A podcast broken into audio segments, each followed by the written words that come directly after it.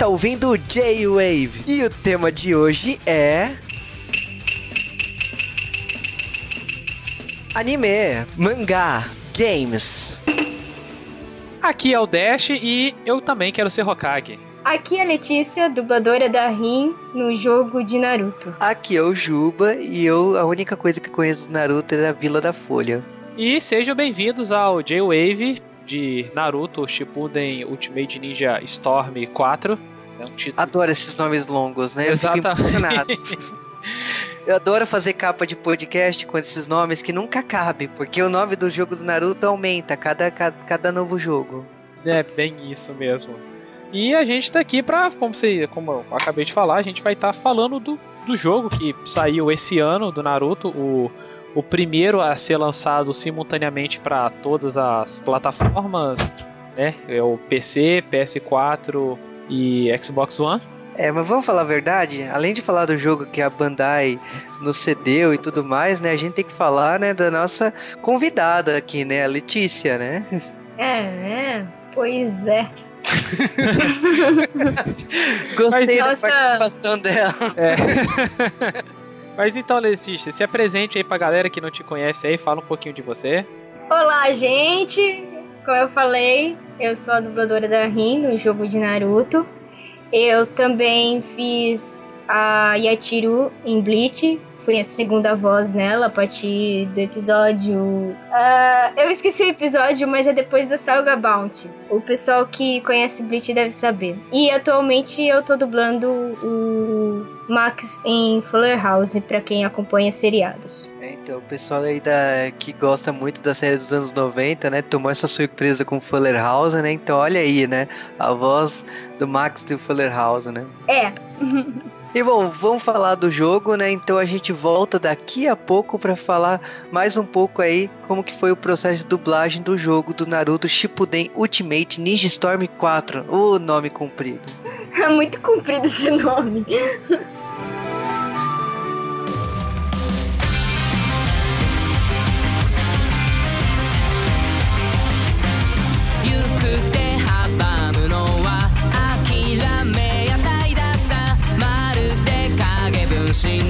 有。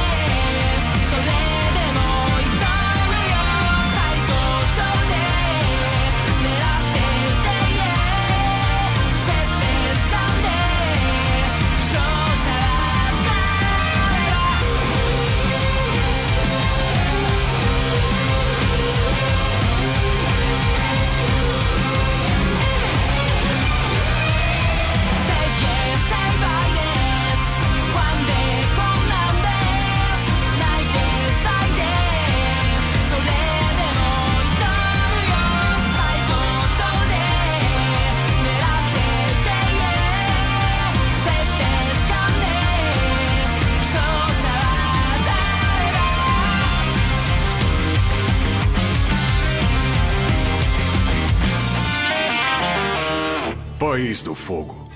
Aldeia oculta da Folha. Aqui vive um garoto que sonha em se tornar o líder da aldeia, o Hokage. Seu nome é Naruto Uzumaki. Em seu corpo dormia a raposa de nove caudas, a besta que havia atacado a aldeia. Mas com sua grande força de vontade, ele foi capaz de trilhar o caminho do desenvolvimento. Contudo, em breve o mundo ninja enfrentaria grandes problemas.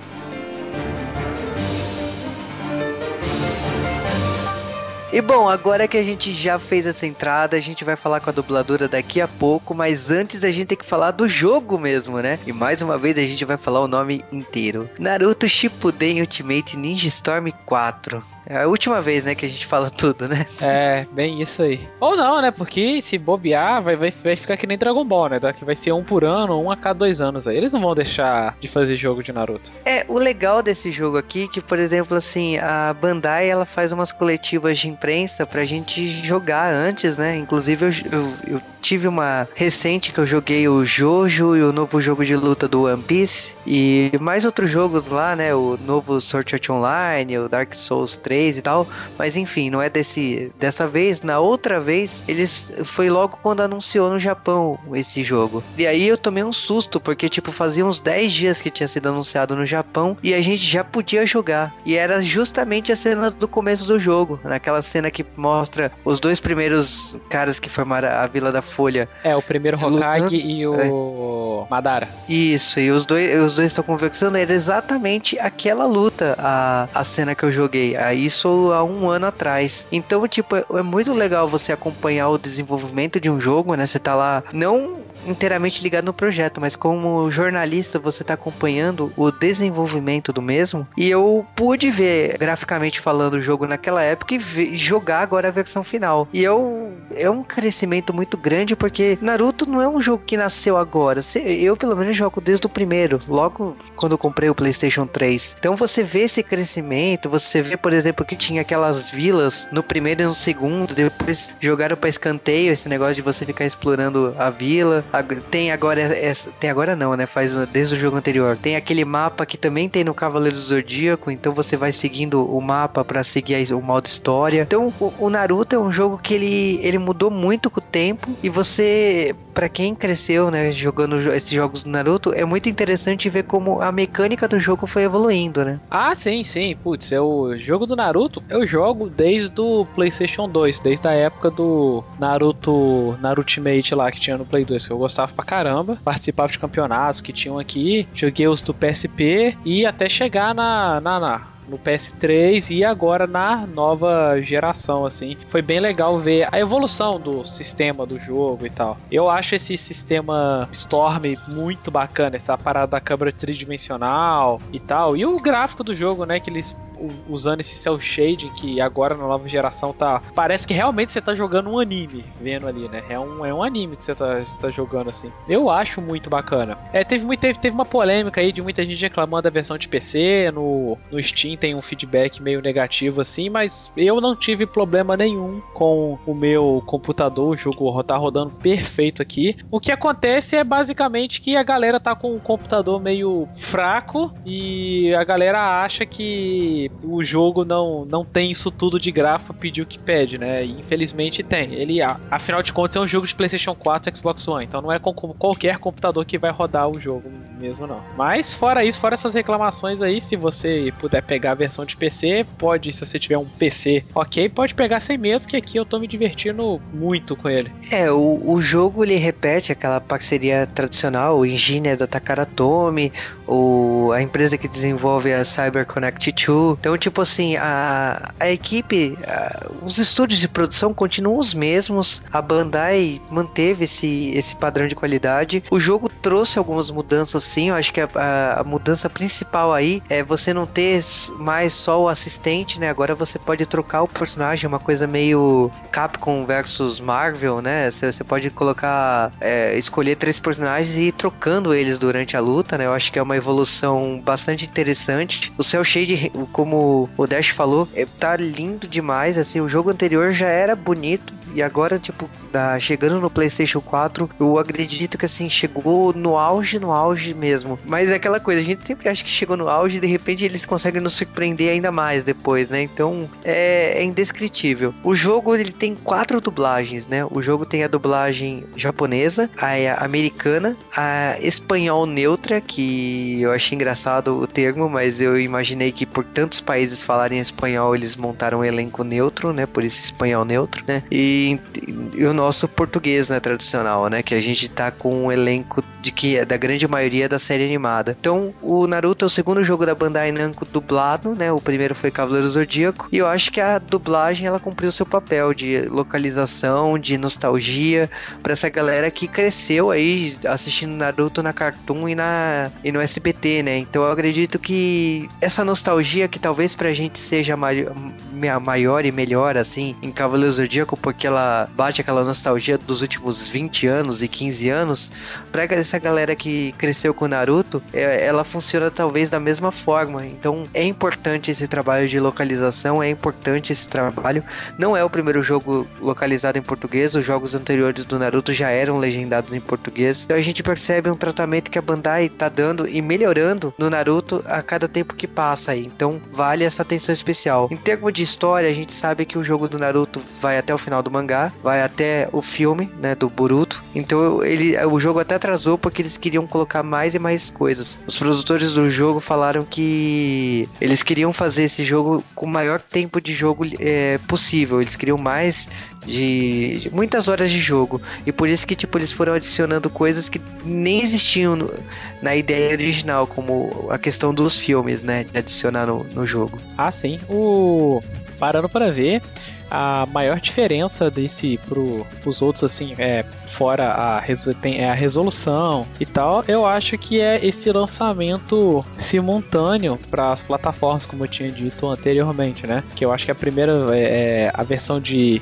saiu a versão saiu no mesmo dia, né? PC, o PlayStation, PlayStation 4 e Xbox One, não é, Juba? Saiu tudo no mesmo dia, né? Isso. Ao contrário do Cavaleiros que teve um delay entre uma versão e outra. É, o Naruto não nessa versão, mas nas versões anteriores eu acho que ele foi um jogo muito importante para mostrar o poder da Steam, porque ele, ele era lançado depois, mas a, as empresas não tinham uma noção de quanto era o peso do, do jogo numa plataforma PC, né? Até pelos preços serem mais convidativos e, enfim, uma série de fatores e vantagens aí que os PCs ganham dos consoles de mesa, né? Então também tem essa questão, né? O Naruto foi lançado junto, foi pro público final aí foi muito bom o lançamento do Naruto. É uma pena que talvez o não exista o crossplay, né? Igual Street Fighter V tem, né? Acho que isso faria engrandecer ainda mais o jogo, mas vamos por partes, né? Eu acho que Naruto, o grande mérito dele talvez seja na, no modo história, né? Ah, sim, o modo história dele é bem legal, tá? Eles tiraram uma parte que eu achava, na real, eu achava muito enfadonha, que ele tinha um, um, modo RPG, antigamente, assim, quem jogou vai lembrar, que você tinha que ir andando pela vila, conversando com a galera, pra você ir avançando na história. Eu achava bem, bem, bem chatinho aquilo, assim. E agora eles deixaram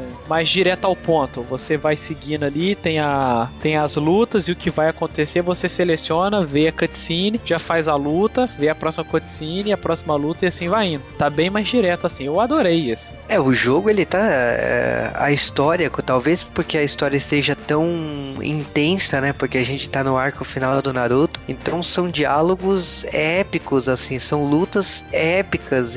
Eu vou te falar assim que logo no começo do jogo, o jogo é dividido em duas linhas, né? A linha do Naruto e a linha do Sasuke. Então a gente tá acompanhando a história. Para mim, uma das lutas sensacionais, assim, descritíveis do jogo do Naruto é justamente a que a nossa convidada aqui participa, que é o trio do, do Kakashi, Arin e o o outro cara lá do trio, que eu não vou lembrar o nome agora, que inclusive é o vilão.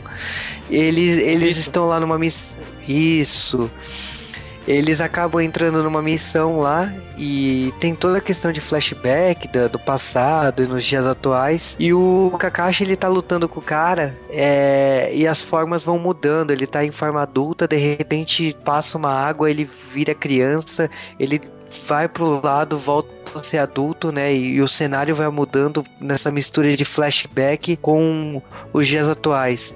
É sensacional, é lindíssima essa cena. Não é um cutscene é, é uma cena de luta mesmo. É lindíssima é, a cena. E as formas, a, a, a narrativa desse jogo é épica, assim, vai, vale pelo modo história. Mas a gente sabe que muita gente compra o Naruto por causa do, do, do, do modo de luta, né? Do Versus, né? Então, é, a Bandai ela, tem, ela tá tentando desenvolver um jogo que serve para esses dois públicos.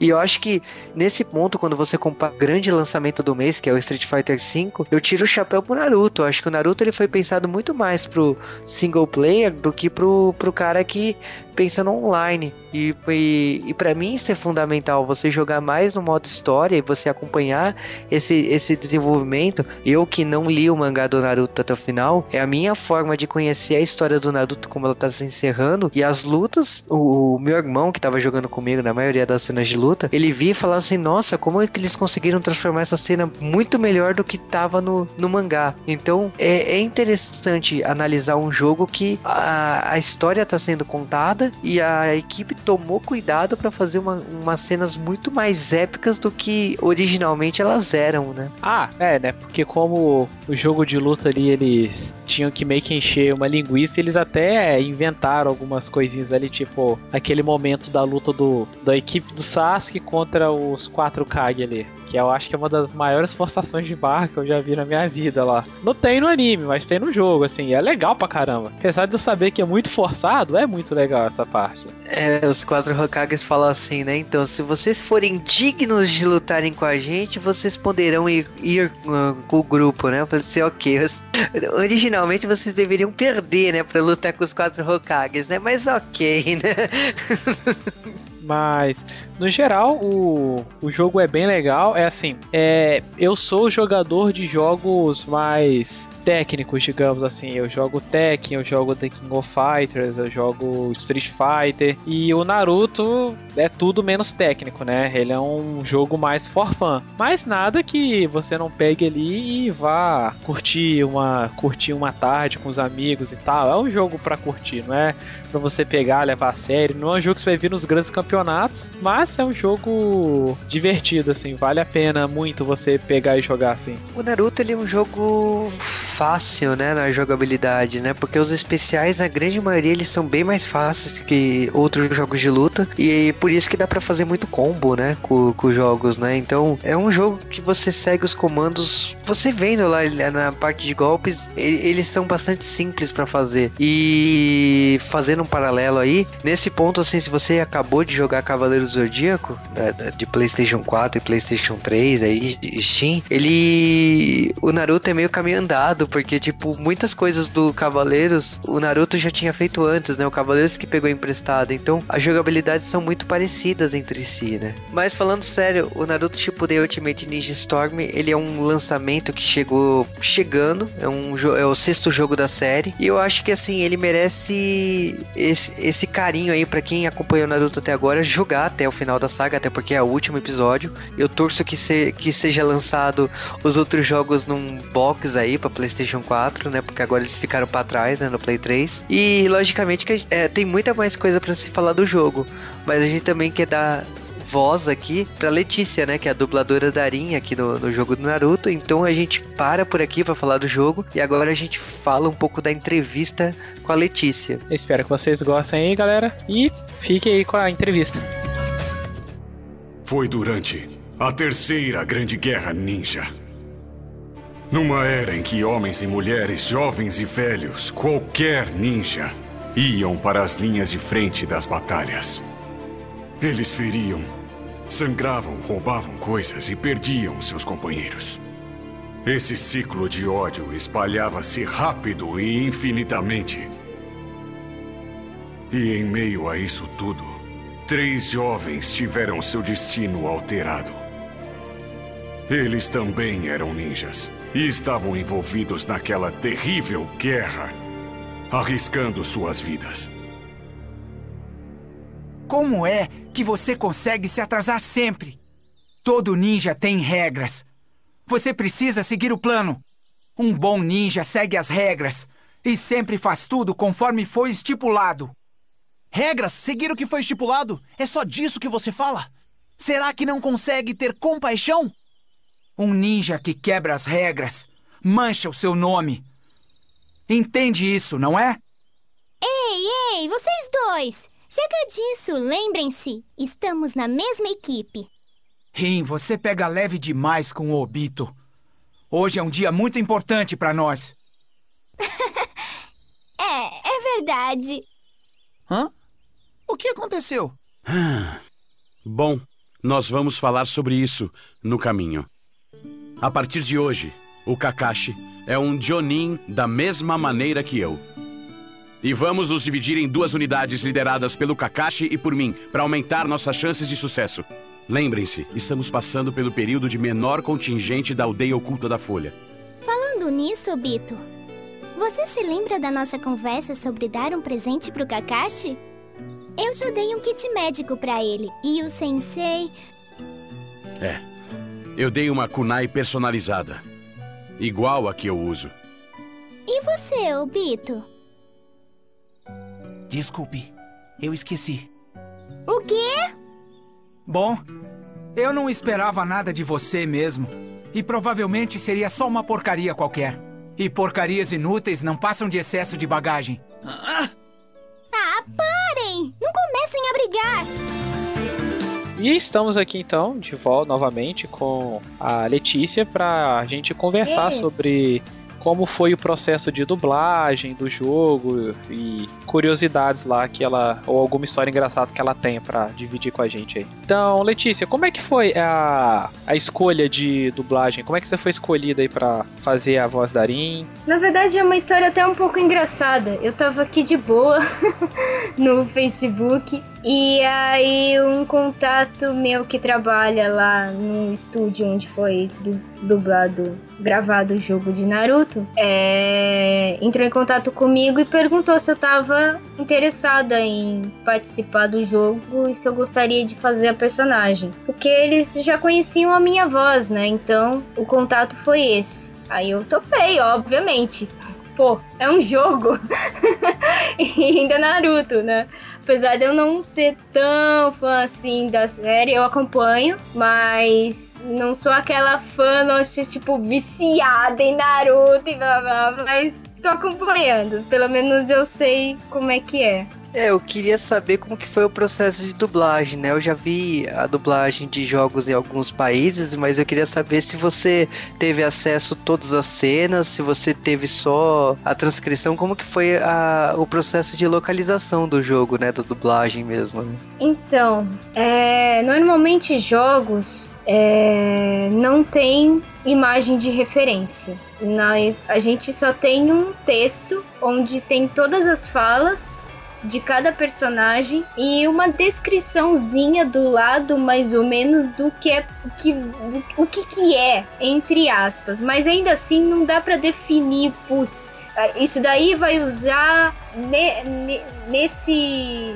nessa parte do jogo pra isso, entendeu? Às vezes é uma frase de efeito que você pensa que, poxa, é o personagem vai falar enquanto ele tá lutando. Não, aí quando você vê é é uma frase de efeito que, que ele fez na, ao terminar a luta, né? Que é aquela, que é aquela parte lá onde mostra o rank né, do- dos quantos pontos você fez. Então não, não dá pra determinar. É, é meio foda porque você tá dublando. É, é uma fala e não tem uma imagem pra você putz, se basear. Você vai pelo áudio. Tem um áudio guia original que, que te fala mais ou menos te mostra como é que o personagem tá falando, né? Que, que, que tipo de emoção. O que, É, torna eu- mais, o que torna bem complicado o processo. Eu, eu cheguei a assistir o processo de dublagem do, do Cavaleiros, né? Os documentários que eles soltaram na época, e assisti do God of War de, em Portugal.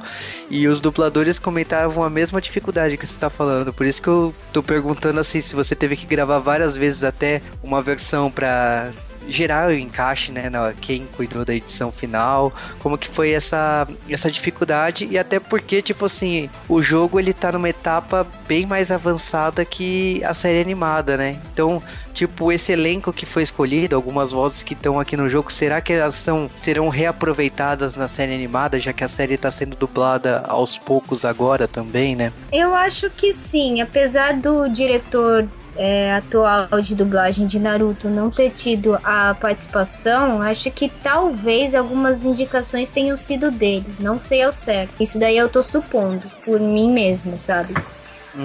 É, dificuldade, eu só não senti tanto porque eu já conhecia a série, como eu já acompanhava, então na parte do, do modo história, por exemplo, eu já sabia, eu, saca, eu saquei o que estava acontecendo, porque eu já tinha visto. É, e aí quando você tem esse, já esse conhecimento não é tão complicado. Mas pro pessoal que não conhece, deve ser mais tipo, porque você não sabe o que tá rolando, sabe? Você tá falando lá as frases, mas você não, não, não tem noção. Então aí você sente que falta um que a mais.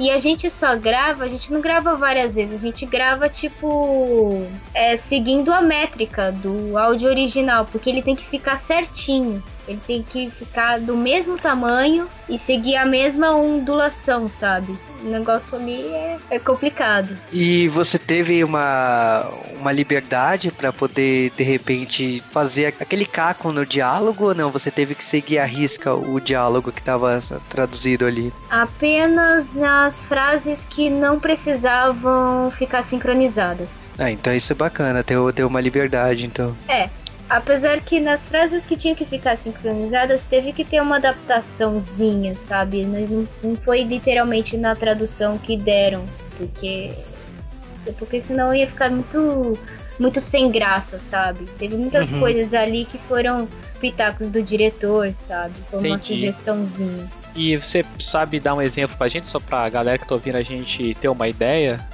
De uma diferença. Eu não lembro da fala, mas eu sei que aquela fala que ela, que ela diz alguma coisa sobre ah, o time. O time alguma coisa, que é bem quando termina, é uma das frases de efeitos do, da parte do, do painel de ranking.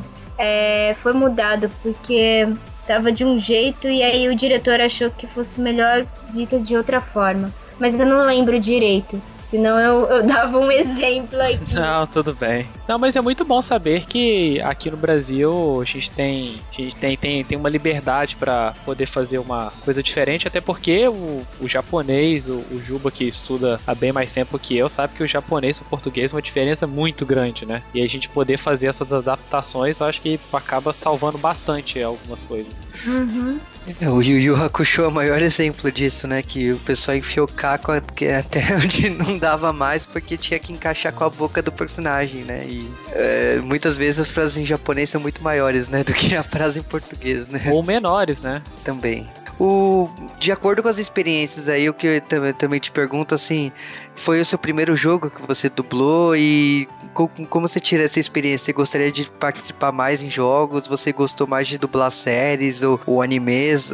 Como que é, você tira de experiência positiva de, dessa experiência, né? Então, uh, ele só não foi o primeiro jogo, porque o primeiro joguinho que eu dublei foi um joguinho para celular chamado Finding Monsters, que é um jogo exclusivo da Samsung é, para celular. Só que nesse jogo eu não tenho fala, eu só reajo. Mó legal, né? tipo, todas as reações sou eu, da menininha que é uma das protagonistas do jogo.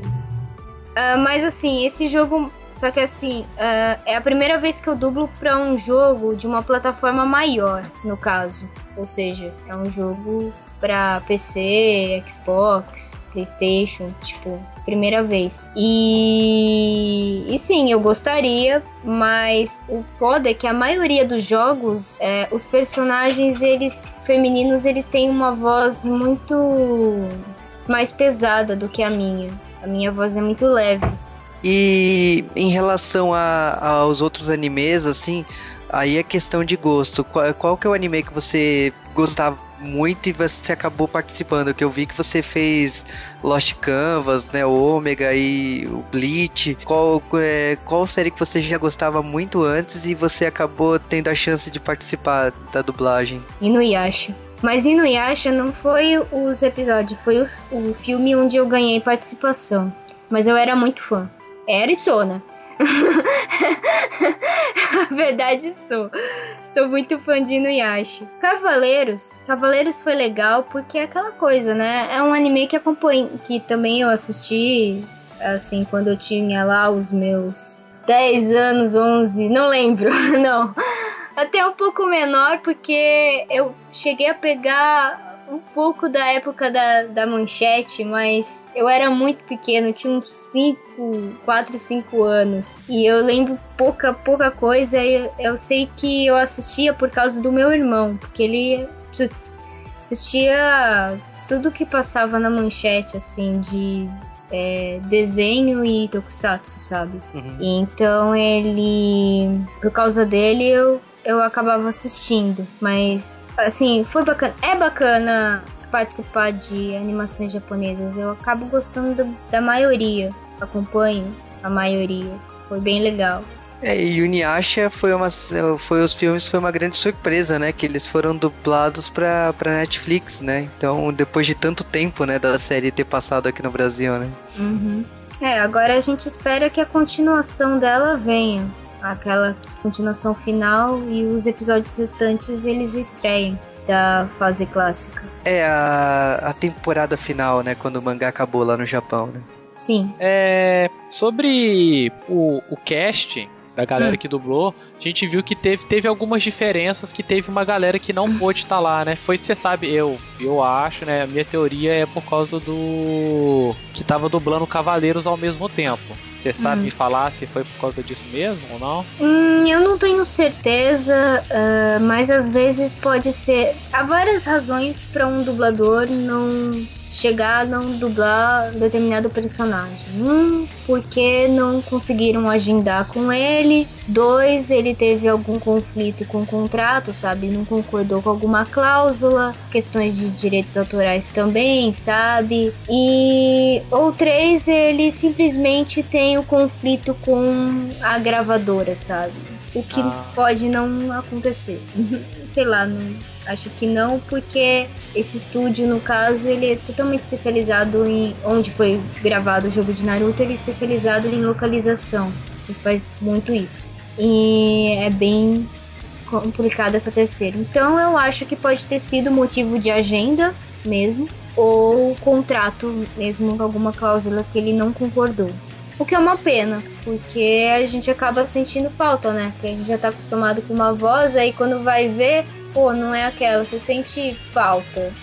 Sente ah, algo, algo, algo errado não está certo. Exatamente, é porque eu falo que um dos um dos dubladores que eu mais gostava de ver ali era o dublador do Kakashi, né, que é o Elso Sodré. Aí eu senti falta dele lá. Mas e então quer dizer, então, pô, eu fico até feliz de saber disso, que a gente então já tem, tem estúdios profissionais trabalhando no Brasil com dublagem de jogos, então, né? Ah, que bom, fico feliz com isso, porque há uns três ou quatro anos atrás a gente tinha umas dublagens em jogos muito esquisitas, assim, pra ser gentil, assim. Não sei se já ouviu alguns, assim, que nem no Assassin's Creed Assassin's Creed 3, o Black Flag também é bem estranho a dublagem dos jogos. E de uns tempos pra cá tem ouvido uma melhora. Ah, eu não acompanhei a dublagem do Assassin's Creed, mas eu, eu cheguei a ver algumas cenas no YouTube. E é, realmente é uma pena. Mas agora que tá tendo esse valor da dublagem em localização, é, eu pelo menos torço para que o cliente comece a valorizar isso e querer qualidade, sabe? Não, não deixar uma coisa mal feita, porque é foda, o pessoal já critica, então, pô, pelo menos faz certinho, né? É, que aí tem o pessoal que, que, que é contra, que tá acostumado com o original e blá blá. Enfim, então o pessoal já zica, então pelo menos faz certinho, porque aí zica menos. E É, só sobre o trabalho de dublagem, como é que é lá no estúdio? É só você recebe o script e tem que fazer, ou como é que é? Como é que é a equipe toda lá de dublagem? Tem uma pessoa para guiar vocês e tal? Como é que funciona lá? É, tem. Você é escalado e aí quando você chega lá, é, você só sabe o que você vai dublar e quem você vai dublar lá na hora. Que aí tem um quadro onde fica é onde eles têm, onde eles colocam toda a escala da, daquele dia com os dubladores. Aí tem o nome do personagem, tem o nome da série e basicamente quantos anéis você vai fazer. Anéis são as cenas, como a gente chama as cenas que medem 20 segundos, mais ou menos, de cada personagem. E daí, né, chega na hora de dublar, tem o diretor, tem o técnico operador de som ou captador de som que, que se encarrega de captar o som gravado, que é assim, tem, quando você chega num estúdio ele é separado, né? Tem o estúdio na gravação onde fica o dublador e tem a parte da, da técnica onde fica o diretor e o operador de som, no caso. Ah, ah, aí na, na parte do dublador tem, o, tem a, a bancada onde fica o script e depois na aí tem a tela, a TV onde passa as cenas e para mostrar o que você vai dublar. Na maioria das vezes o diretor ele explica, faz um resumo basicamente do que que é explica um pouco do personagem e vai guiando conforme você vai dublando, entendeu? Vai dando um, um feedback e uma ajuda. Qua, qua, porque como a gente só fica sabendo que vai quem vai dublar lá na hora, então precisa de um, alguém assim para falar o que, que tá acontecendo, o que tá rolando, caso rolar uma dúvida. Às vezes também é questão de pronúncia de nomes, ah, é, você vai falar um nome assim, meio estranho, aí como é que pronuncia isso aqui, diretor? Aí o diretor fala. Basicamente é isso. Série japonesa deve acontecer muito isso, né? Ah, sim. sim. Como se pronuncia isso? ah, que bacana então, é, é, é bom é, saber. É, porque às vezes são nomes são nomes estrangeiros, né? Então a gente tem um jeito brasileirado. Então a gente não sabe se o cliente quer que seja pronunciado como eles pronunciam ali ou do nosso jeito, entendeu? Então, é, isso aí foi um exemplo de alguma dúvida que possa surgir no processo de dublagem, basicamente. Ah, entendi. Ah, que bacana, até tô, pra galera que imaginava que era basicamente chegar lá e botar e começar a gravar, né? Vamos saber que tem, tem todo um processo. Agora, o que me deixou bastante. Eu fiquei curioso foi com, que, com você comentar que só fica sabendo na hora, então. Sim. Caramba, sempre, eu sempre é. imaginei que vocês tinham, sei lá, uma liberdade de escolher o personagem ou tentar tentar barganhar o personagem, personagem, né? É, alguma coisa do tipo assim. Hum, não. Isso daí só acontece em voz original. Voz original porque eles mandam o script antes para você poder sacar, ler, ah, o que, é, quem é o personagem que você vai fazer, como é que é a história, é, que nem lá no Japão que os dubladores eles têm um script antes, mas exatamente porque é a voz original, entendeu? É diferente de dublagem, onde você faz a gravação antes da animação. Ah, entendi. Bacana. Bacana e agora eu tô passando a respeitar muito mais o trabalho dos dubladores, já que vocês têm que incorporar o personagem ali em menos de 15 minutos para começar a fazer e fazer o serviço de qualidade. É, e às vezes e às vezes o tempo é bem corrido, né? Porque o dublador entra para gravar, daqui a pouco ele tem que ir em outro estúdio para fazer um outro personagem. Então é tipo. é, é segundo, sabe? Que você entra no personagem, sai e vai para outro estúdio e veste outro personagem, entendeu? Não dá tempo da gente, putz, sentir tudo isso. O processo é muito rápido. Tá ok, então. E então pra, pra galera aí que, que tá querendo entrar nesse meio aí, achou legal aí, o que, o que, que você indica pra pessoa e qual que é o caminho que a galera tem que seguir? Bom, uma coisa que todo, a maioria dos dubladores vão falar é que todo dublador precisa ser ator. Então, primeiramente tem que fazer teatro para poder tirar o registro de ator e também para aprender as técnicas de interpretação lá, para ter um, uma instrução e depois fazer o curso de dublagem para poder especializar na área, porque a dublagem é uma especialização do ator, é uma área a mais. E tem o ator que se especializa em cinema, tem o ator que se especializa em novela, tem o ator que, enfim, várias áreas e dublagem é uma área do ator. E, e a luta, porque o mercado é, é, bem, é um mercado fechado, precisa assim de bastante paciência, de insistência, assim, perseverança para poder querer embarcar nessa, tem que gostar muito, muito mesmo, e se dedicar. Certinho. E pra galera que quiser acompanhar seu, acompanhar seu trabalho aí, como é que faz? Bom, o pessoal pode me procurar no Facebook por Letícia Celine e assim vão encontrar o meu perfil e a minha página no Facebook. A minha página ela tá como perfil de dublagem. Uh, além do meu nome, né? Letícia Celine, perfil de dublagem. E tem o perfil, a normal, sem ser página. Que o pessoal, assim, pode estar tá adicionando. Só que eu prefiro que me envie alguma mensagem só pra eu saber quem é, sabe? Tipo, se apresente, porque. o pessoal quer adicionar, só que a pessoa só quer adicionar pra ter, sabe? Eu prefiro que no mínimo, pô, fala um oi, né? Pelo menos. Quem é, só pra, pra eu poder conhecer a pessoa.